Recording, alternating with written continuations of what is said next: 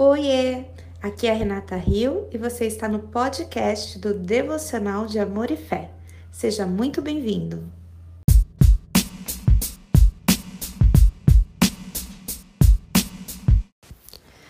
Olá meninas, boa noite. Hoje nós vamos dar sequência aqui à nossa parte final do capítulo 5, oferta, e nessa parte a Elizabeth ela vai falar sobre a obediência. E falando sobre isso, ela cita uma história familiar onde o irmão dela, certa vez, é, foi. Quando era pequenininho, né, foi indagado com a mãe que tinha que fazer algo, tinha que obedecer a alguma coisa que a mãe tinha solicitado. E, e, ele prontamente disse: Mas eu quero cantar Jesus me ama, porque o pai estava na sala tocando piano. E aí, imediatamente, o pai parou de tocar o piano e ensinou para ele uma lição profunda: obedecer é melhor que sacrificar.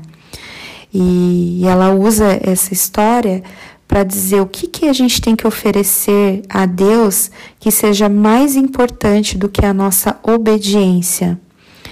E então ela fala sobre o capítulo 24, a partir do verso 16 de Ezequiel, quando o Senhor fala que ele precisaria sofrer em silêncio, né, não fazer lamentação pelos mortos, é, prender o seu turbante, colocar as sandálias nos pés, não cobrir o bigode e não comer o pão que lhe mandassem. É, em outras palavras, ele deveria esquecer todos os sinais rituais de luto. E então é, Ezequiel ele responde: Falei ao povo pela manhã e à tarde a minha mulher morreu. Na manhã seguinte fiz como me havia sido ordenado. Essa é uma descrição bem curta de algumas coisas algumas coisas muito importantes. À tarde, minha mulher morreu e na manhã seguinte fiz como me foi mandado. E ela fala então que ela descobriu que não existe consolo algum que se equipare à obediência. É, quando é, nós passamos por um momento de sofrimento, né, e, e ela fala que quando ela estava passando por, por um grande sofrimento naquelas altas horas da madrugada, é, quando ela estava sofrendo por causa do, do, do, da doença do seu segundo marido, é, quando chegava a hora dela se levantar, pois ela tinha que fazer coisas simples, ordinárias, né, as coisas pé no chão, ela tinha que fazer a próxima coisa.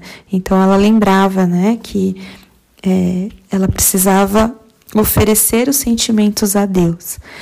E ela lembra então que Deus fez isso para a viúva de Sarepta, para o pequeno garoto que é, Deus repartiu. É, Jesus fez um milagre, Ezequiel, que algo tem que ser entregue de volta para ele, né?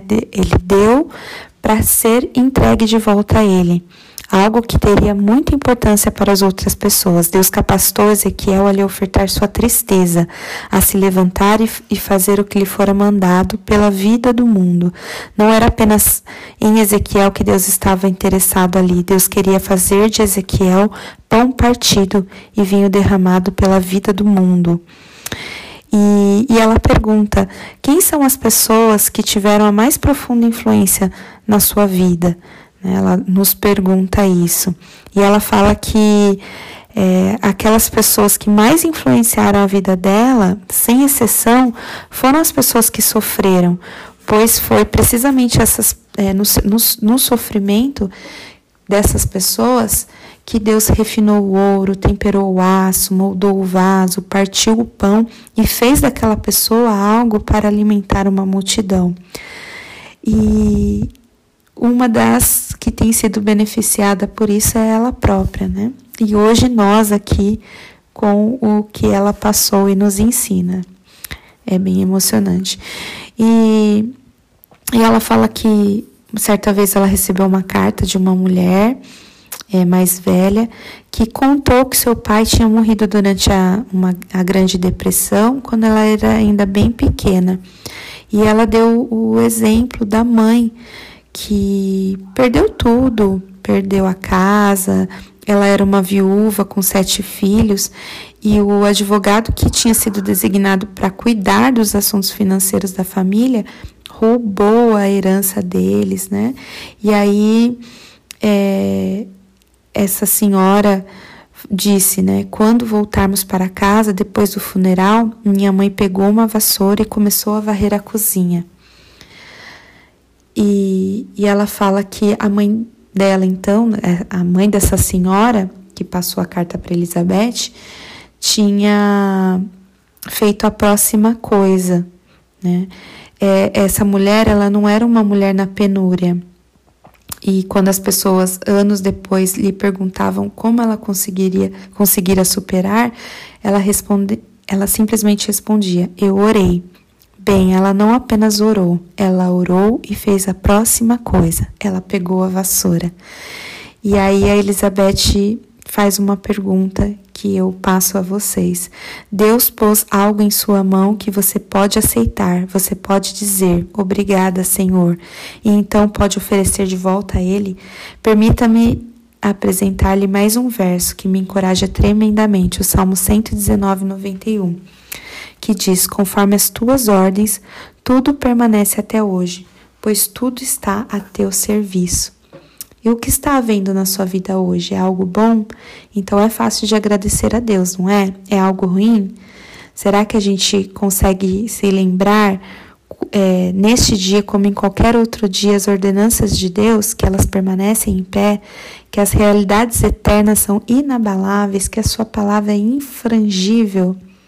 Um dia o mundo e todos os seus desejos cobiçosos passarão. O homem que será que está seguindo a vontade de Deus é parte do que é permanente e não pode morrer.